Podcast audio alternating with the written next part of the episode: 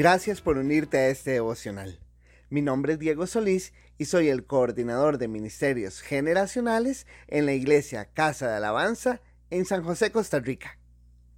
Esta semana estaremos hablando de la fe y de la forma en que nuestra confianza en la voz de Dios puede impactar no solamente nuestra vida, sino la de otros.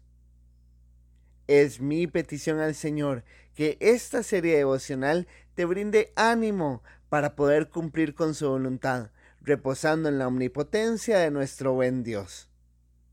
Pidamos al Señor para que Él aumente nuestra fe.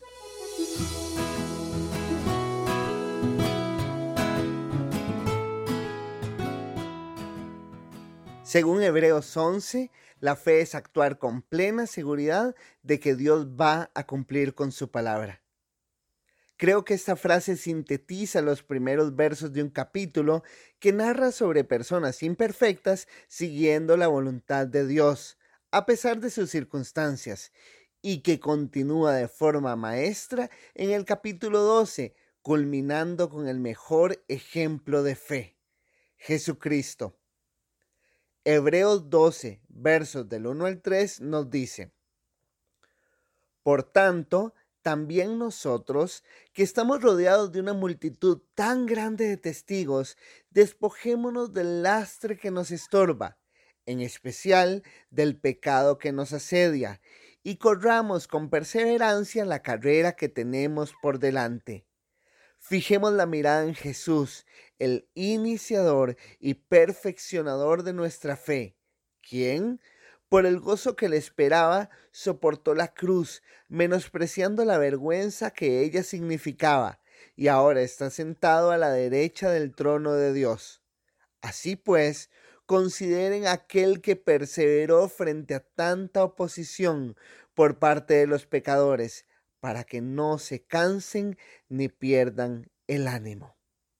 Así que esta semana decidimos abordar con mucho ánimo historias que nos ayuden a avanzar en medio de la prueba, para recordar que Dios tiene el control de todo.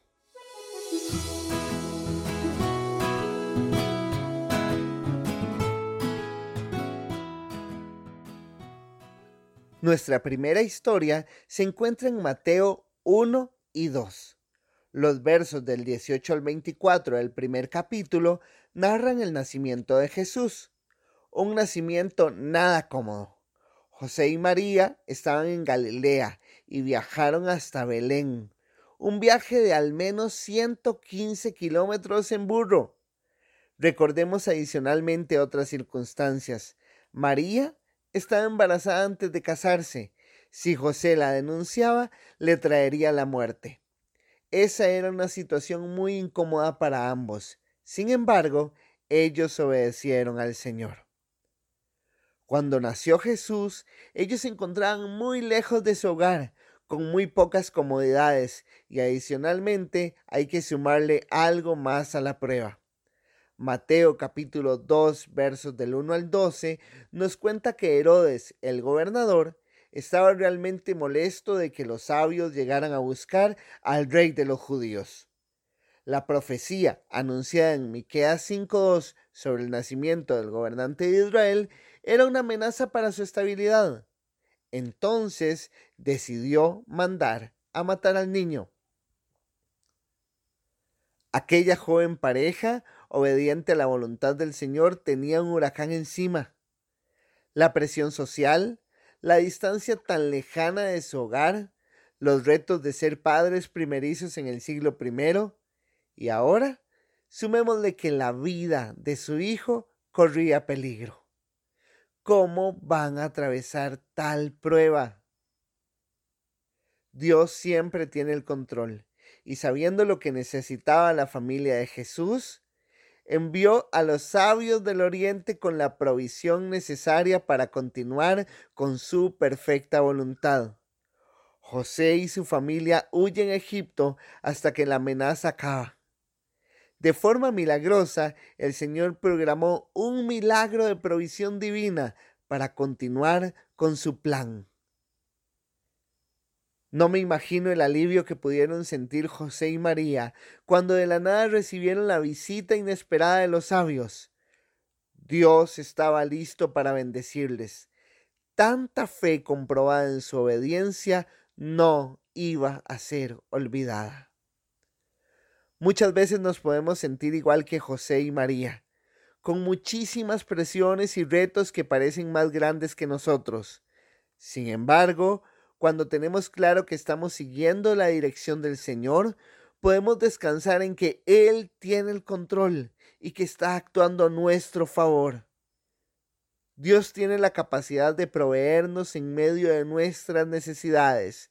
Él, Él está pendiente de nosotros.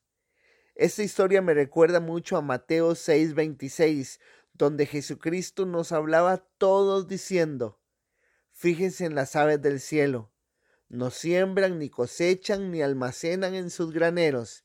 Sin embargo, el Padre Celestial las alimenta. ¿No valen ustedes mucho más que ellas? Tenemos un buen Dios pendiente de nosotros. Confiemos en que Él tiene el control y caminemos de acuerdo a su voluntad. Estoy seguro que Él hará.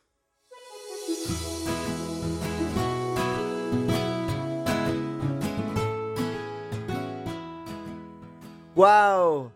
Es una locura pensar que el viaje de los sabios probablemente empezó cuando Jesucristo ni siquiera había nacido. Desde ese momento, la provisión del Señor venía en camino para ayudar en la necesidad de sus elegidos. Que el día de hoy podamos encontrar esperanza en la perfecta voluntad de Dios, esa que obra aún sin siquiera haber hablado nosotros. Él conoce nuestras necesidades y está atento a nuestras oraciones. Llenémonos de fe porque tenemos un Dios bueno en el cual podemos confiar. Si estás atravesando alguna prueba, quiero que escuches nuevamente Hebreos 12:3.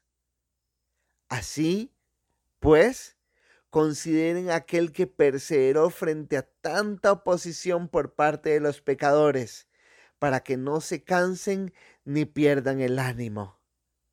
Y yo le agrego, sí, mucho, muchísimo ánimo.